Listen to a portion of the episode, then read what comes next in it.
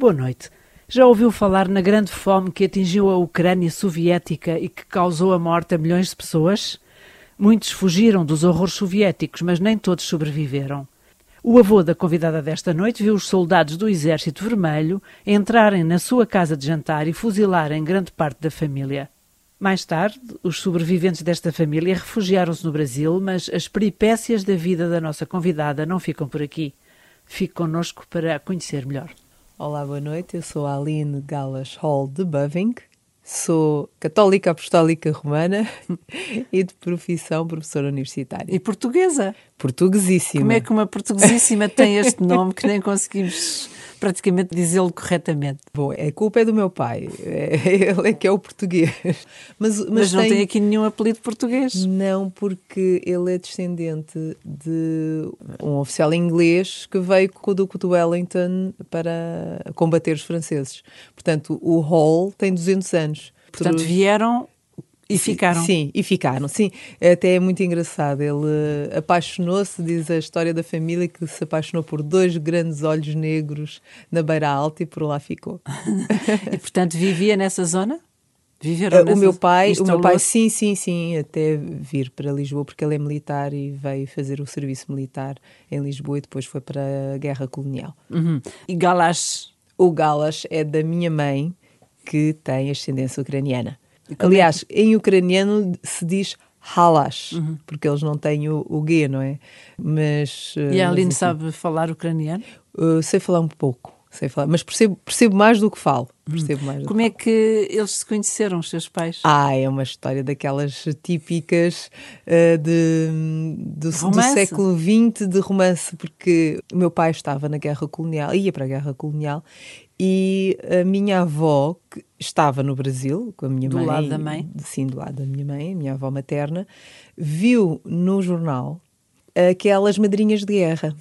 E como ela tinha estado, passou a Segunda Guerra Mundial, sabia bem o que é que muitas vezes aqueles homens sofriam nas, sozinhos, sozinhos nas trincheiras. Na a, minha, a minha mãe era muito miúda ainda, mal tinha começado a adolescência. Ela disse: Porquê é que tu, que tens tantos, escreves-te com tanta gente a, a, trocar postais de várias partes do mundo, porquê é que não dás aqui um alento a, a um dos rapazes da guerra, um militar coitadinhos, português. militares e tal? E a minha mãe disse: Está bem. Então escreveu uma carta a perguntar se podia ser madrinha de guerra e não foi para o meu pai, foi para um colega de camarata do meu pai e o meu, o meu pai roubou a carta ao colega da camarata, porque ele gostava muito, e isto é uma coisa muito da nossa família, música, ele gostava da ópera Ruslan e Ludmila do Glinka. Uhum. E viu o nome Ludmila e ficou extasiado e então roubou a carta ao amigo e disse: Olha, eu sou o Amilcar, eu peço desculpa, não foi para mim que escreveste, mas. E então foi assim que começou. E o amigo chegou a saber? Sim, soube, soube e não ficou muito agradado, mas como também tinha outras correspondentes, não certo. se preocupou muito. Portanto, começou por carta sem se conhecerem olhos nos olhos. Exatamente, exatamente. Que foi a melhor forma, porque conheceram-se por dentro, não é? E, e, por isso é que tenho um casamento de tantos anos, mais de 51. E foi, foi durante muito tempo essa correspondência? Foi, foi, foi durante cerca de 7, 8 anos. E, depois e o seu mãe... pai estava em que, em que zona? O meu pai estava. Uh, ele esteve em várias zonas. Esteve na Guiné, esteve em Angola. Eu penso que nesta última fase já estava só em Angola. E então? E depois? E então, Tiveram então. se encontrar um dia. Pois, isso é verdade. Uh, foi muito engraçado. A minha mãe uh, se tornou uma mulher muito bonita, isso é verdade. Só que estava habituada a ser. Uh, a loirinha ucraniana? Curto... Não, não. Pelo contrário. Tinha a tez muito branca, mas com os cabelos muito negros e uns olhos verdes enormes e muito, enfim, requisitada pela, Tinha pelos rapazes, muitos pretendentes, mas ela não, não queria ninguém que gostasse dela só pelo físico, queria alguém que gostasse dela por aquilo por que ela era. E então o meu pai, obviamente, pediu umas fotografias e eles trocaram fotografias. E ele dizia sempre: Mas tu és lindíssima. A minha mãe: Não, não, eu tenho a minha cara toda esburacada, não se vê. e um dia ele disse: Olha, eu acho que já é a altura de nós nos conhecermos eu realmente gosto muito mais de ti do que qualquer outra mulher, porque tu me compreendes, tu me completas e eu que, acho que devemos nos conhecer pessoalmente. Ela disse: Está bem, então fazemos assim. E ela vens no ao Brasil Brasil e ela no Brasil. Fazemos assim: vens ao Brasil, não dizemos nada a ninguém e se um de nós não gostar do outro, vais imediatamente embora. Pegas no mesmo avião e vais embora outra vez. Ele, está bem, está bem, combinamos. Mulher de assim. caráter. Tem Isso é do lado é a identidade ela tem- ucraniana ela ali tem ali da uma pele. personalidade daqueles sacos que não, não verga. E o meu pai disse: Tá bem, então vamos fazer assim. E ele chegou, a minha mãe foi sozinha ao aeroporto para o receber e viu um grande ramo de rosas, que eram as flores que ela mais gostava, e ainda são as flores que ela mais gosta Conquistou logo. ela olha para ele, ele olha para ela, ele não diz nada. Dá-lhe um abraço enorme, apertado, e a minha mãe sente as lágrimas do meu pai escorrer pelo, pelo pescoço dela e pensou assim: pronto, ok, é para a vida.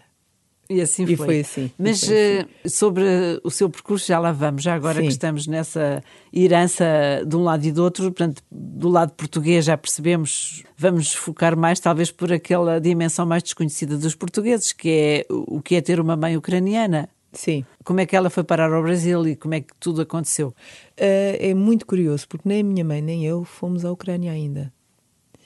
Uh, se- portanto, Mas a- mantém lá familiares? Sim, sim, ainda temos lá familiares. A Ucrânia é aquele lugar mítico que nos foi passado pelos, nossos, pelos meus avós, portanto, pelos pais dela. E é uma coisa que acontece muito com os imigrantes, penso que de qualquer país, que é terem uma ligação um pouco também romanceada da, da pátria, não é? Aquela pátria que, foi, que foram obrigados a deixar por alguma vicissitude que estava, que não foi por vontade deles. E foi o que aconteceu com os meus avós. Portanto, não voltaram lá porque com medo da desilusão, que tem uma Eh, imagem Não, não, era é. completamente. Nós ainda não voltamos, porque não tivemos mesmo condições durante Uhum. algum tempo, por causa do nosso nome e devido a algumas vicissitudes Uhum. e uns probleminhas que o meu avô deixou, Uhum. nós não podíamos mesmo. Éramos proibidos de ir a, à Ucrânia. Agora não, agora já, já podemos. O, o problema é que foram acontecendo tantas coisas que queremos Uhum. sempre ir e, e há sempre alguma coisa que impede. Mas agora, depois do Covid, queremos Uhum. mesmo ir e com o meu pai e com o meu marido também.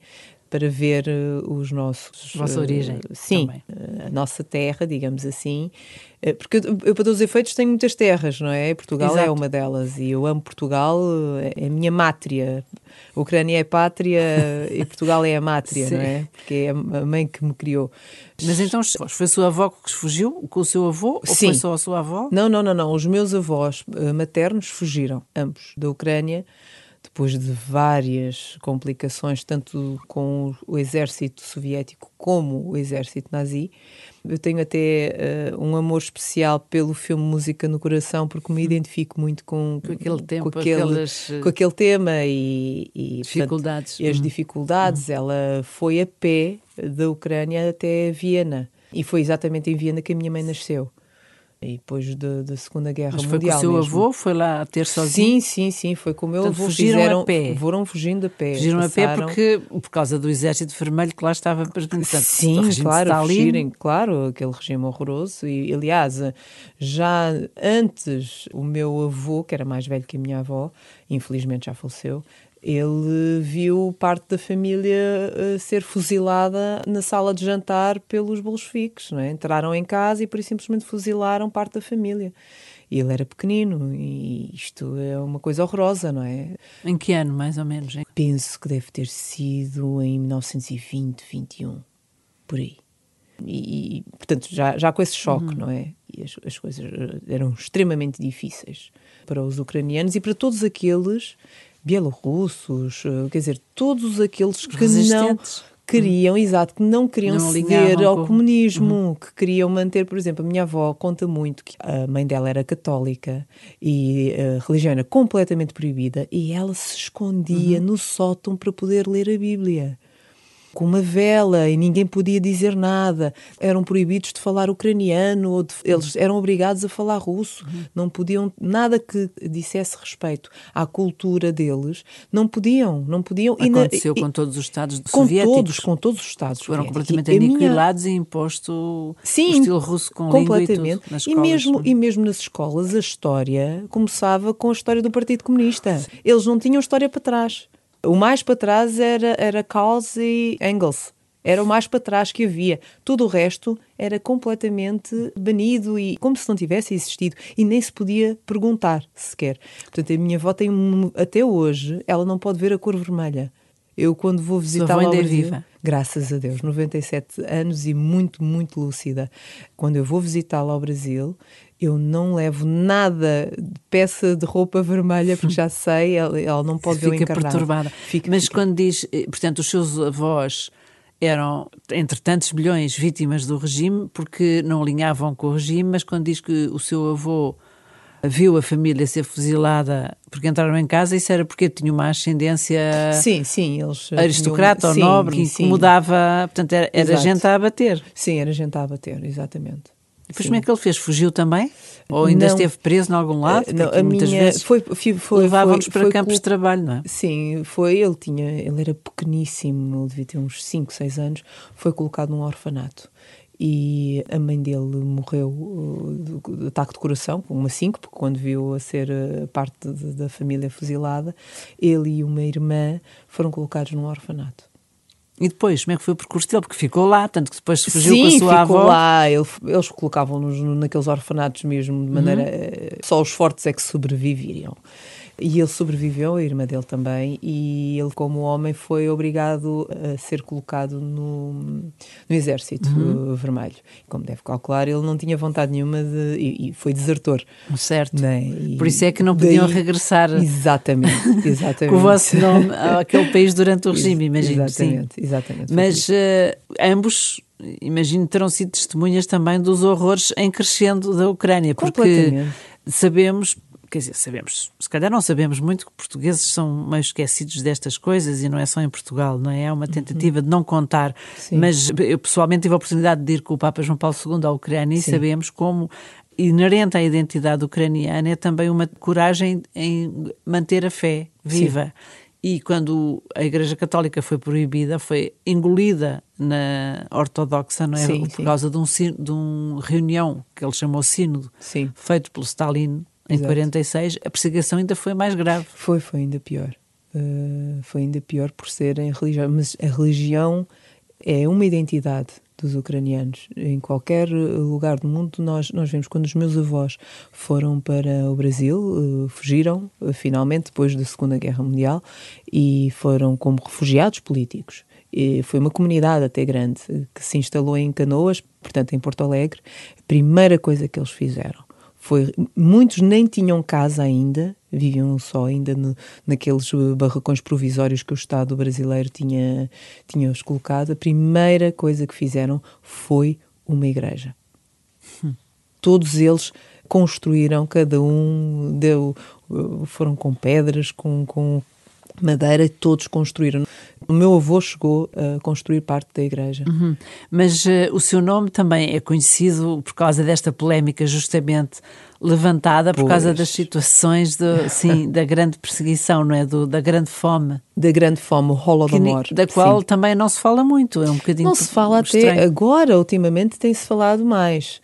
Mas eu me recordo mesmo quando eu tirei o curso de História, variante de História da Arte na Faculdade de Letras de Lisboa, acabei o curso em 99 e nunca, nunca se mencionou nada relacionado com isto, ou sequer se mencionou a Ucrânia ou os problemas do stalinismo na minha universidade, num curso de História, não é? Quer dizer, e na minha e em qualquer outra, porque eu falo com colegas de outras universidades e esse tema é completamente uh, colocado à parte. Aliás, até penso que é completamente desconhecido de muitos professores.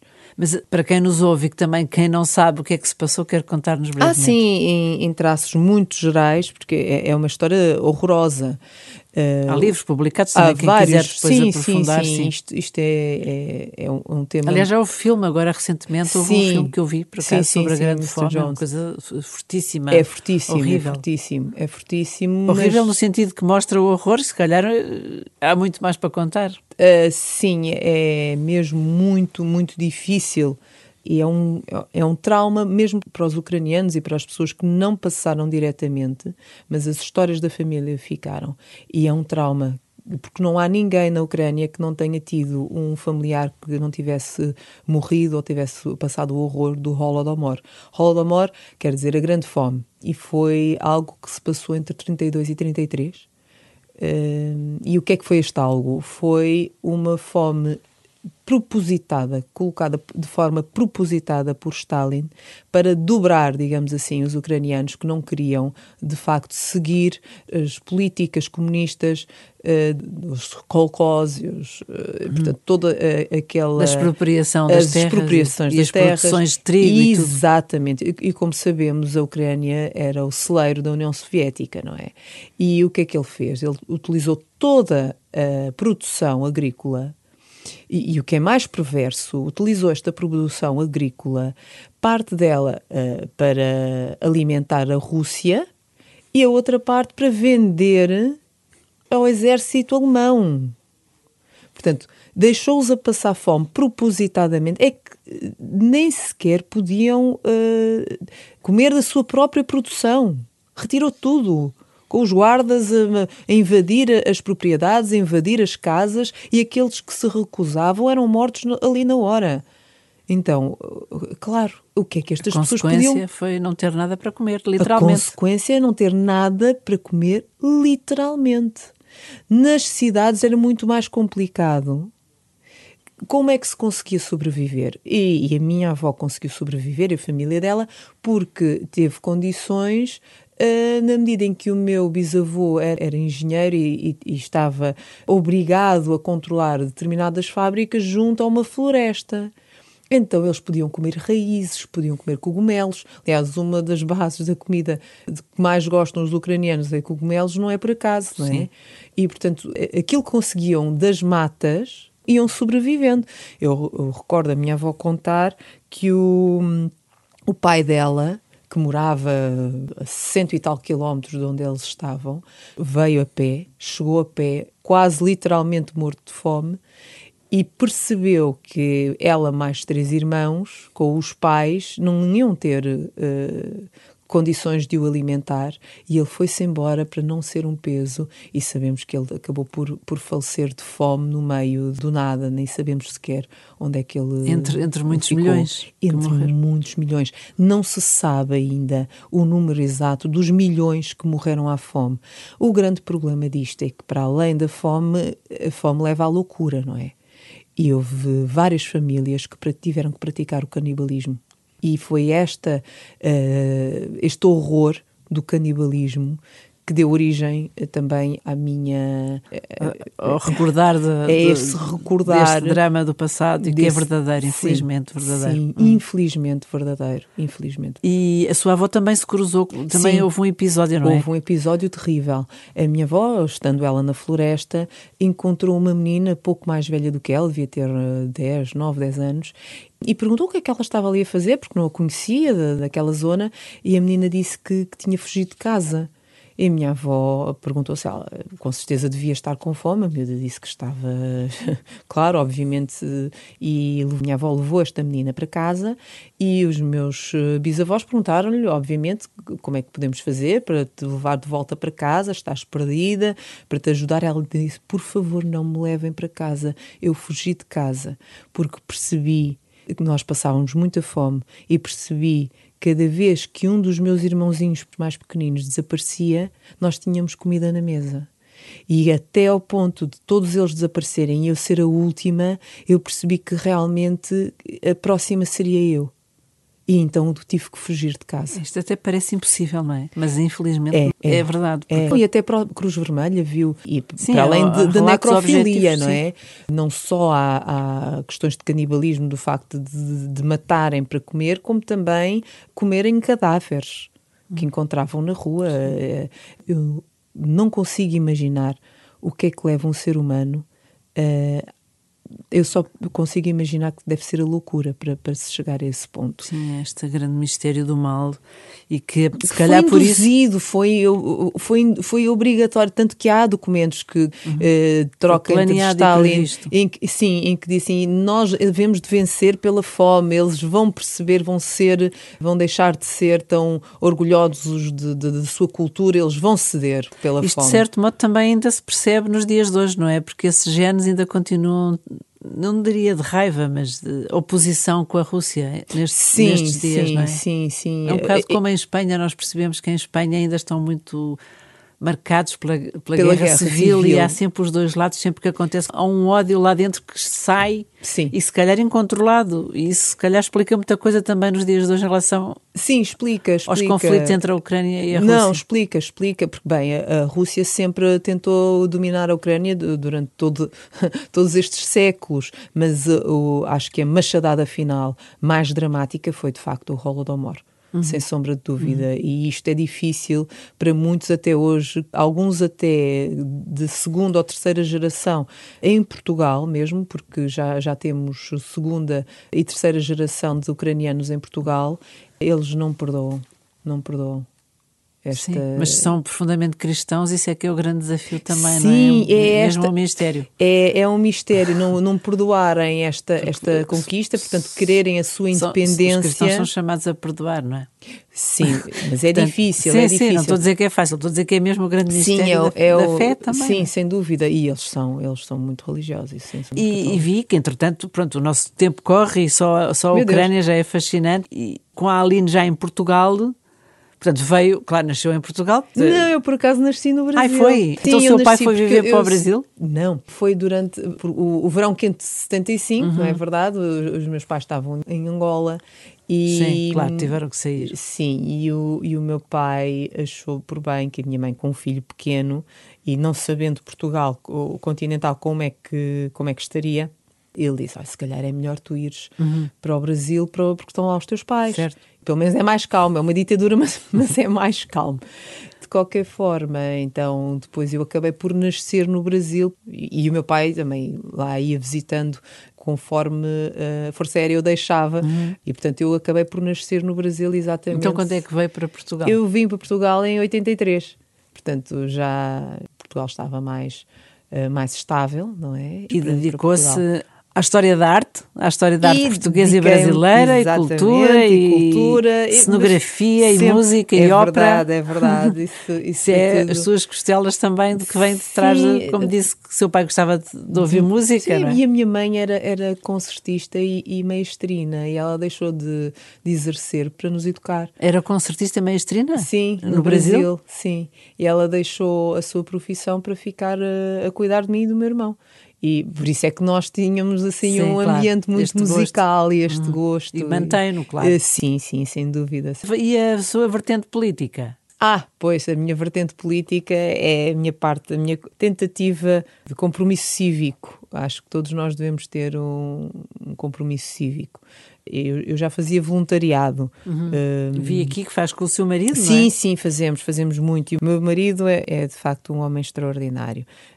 O marido holandês, realmente isto é uma Sim. família eh, multifacetada, meio holandês, meio alemão. a sociedade das nações. Muito, muito católico, muito católico. Ele já fez 14 peregrinações a Lourdes e sempre ajudando peregrinos, eh, como paramédico, junto da, da Ordem de Malta. E esta é a vertente dele, de, de ajudar os outros, é que me encanta mais. Toda a gente diz, ah, tens um marido tão bonito e não sei o quê, estas coisas. E, de facto, a maior beleza do meu marido é a sua beleza interior. Já a sua mãe dizia do seu pai. Exatamente, e portanto, no fundo, dizem sempre que nós vamos procurar eh, aquilo que as nossas mães e os nossos pais procuraram, não é? Certo, No certo. fundo, e a história repete-se um bocadinho nesse sentido. E, portanto, com esta sua experiência também de, de cuidar dos outros e ajudar quem mais precisa, então arriscou arrisquei. entrar num partido que muitos acham que praticamente quase não existe, Hum, Quase não que existe. é o Partido Popular Mas, Monárquico. Como já se percebeu, eu sou uma mulher de causas e algumas delas aparentemente perdidas. Afinal, não tanto. Por exemplo, eu sou do Sporting Neste ano. corre bem, corre bem. e de facto eu sou monárquica e achei que tinha mais lógica, apesar, e eu digo sempre isto, apesar de os monárquicos estarem em todos os partidos e a monarquia ser transversal, isso é verdade. Mas eu identifiquei-me com, porque também li o programa, não é? Identifiquei-me com os valores que, que o PPM de facto defende, que para além de- de- da monarquia, defende uh, outros valores e, e identifiquei-me com eles e achei que podia. Como não tenho grandes, não almejo fazer grandes coisas a nível político, não, não, não pretendo ser primeira-ministra, hum. portanto, não, isso só um partido grande, dito grande, é que Sim, poderia... Mas no serviço ao bem comum, não é? é Sim, o, o serviço Papa diz local, que a política serviço... é a forma suprema da caridade. Exatamente. Uma dedicação exatamente. aos outros. É uma dedicação aos outros e àqueles que me estão mais próximos. E eu pensei que através desse partido era a melhor forma de o fazer. Mas, uh, infelizmente, vou-lhe deixar esta última pergunta. Uh, com todo este historial de um percurso de um povo, não é? Sobretudo Sim. do ucraniano e também do lado do seu marido, não tivemos tempo para falar, mas se calhar por isso é que também alinha tanto nestas batalhas uh, em defesa da monarquia. Certo. Às vezes não desanima de ver assim, de viver assim num país como é que é dizer? Você não acha que é muito comodista o nosso país, comparado com essas vicissitudes todas de que falou? Aqui é de grandes costumes, dizem que Portugal é um país de grandes costumes. Também acha? Ou... Oh, ora, Miguel, não, é assim, está a falar com uma mulher católica, uma mulher com fé. Brandos costumes. Eu não sei se serão não. assim tão brandos. Eu penso que eles, eles precisam de acordar um pouco e quem sabe não será um rei que os irá acordar. Mas uh, é, é, verdade que os portugueses talvez tenham se tornado, e eu própria sou um pouco comunista, de pensar se calhar não, não se pode fazer muito mais mas os portugueses também são descendentes das padeiras, não é? Da Alesbarrota. Exato. Os portugueses também são descendentes daqueles homens extraordinários que não conheciam o mundo, o mundo era completamente desconhecido e eles e deram e isso e arriscaram em, em casquinhas de nós, não é? E, e sem só com o conhecimento científico e com a fé e com a fé e foram por esses mares, enfrentando adamastores e quer dizer, nós também somos fruto desses, desses homens. Somos, vão fazer agora os, os tais 200 anos, não é? Uhum. Somos fruto de, desses homens que ficaram em Portugal a defender Portugal quando foi necessário. Não é? Quando foi necessário com os ingleses e com os franceses e os portugueses com as suas pás e os ancinhos e tudo aquilo que conseguiam encontrar e que defendiam a sua pátria. E a fé nos dias de hoje, em que é que ajuda a Aline? Agora já não é com paz nem com essas coisas. Como é que a ajuda? Em que é que a ajuda concretamente? A fé ajuda-me todos os dias a levantar e a, a, viver, não só para nos tempos difíceis que nós estamos a viver, Covid, não é? Porque há, há sempre batalhas, todos os dias há pequenas, grandes batalhas que nós temos que enfrentar. E é a fé que me ajuda, que me sustém e também me ajuda a, a ajudar outros. Porque há sempre quem esteja melhor, mas também há sempre quem esteja pior do que nós. E é nossa obrigação ajudar quem está, quem está pior. E a fé ajuda-me a enfrentar esse caminho. Porque também não é fácil. Não é fácil uma pessoa olhar para o nosso irmão em Cristo e ver que ele está a sofrer. Não é fácil ver o sofrimento e é preciso uma grande dose de fé para conseguir ajudá-lo e ultrapassar a nossa dor, vendo a dor do nosso, do nosso irmão. Sim, e anda a fé e a esperança andam de mãos dadas, senão também não estava, não se, não se dava ao trabalho de sair de casa e de fazer estas coisas que parece quase uma voz quebrada no deserto. Somos muitas vozes no deserto, graças a Deus graças a Deus, porque vejo muitos e, e, temos muitos amigos que também fazem isto e somos muitos mais do que aqueles que imaginamos. E a fé move montanhas, eu sei que, que é uma frase batida, mas move mesmo. Muito obrigada, Aline Galas Ou, de Bavink. Bavink, exato. pelo seu testemunho e pela obrigada. sua esperança que lhe sai pelos todos os poros. Boa noite. Muito obrigada, foi um prazer, uma honra. Boa noite.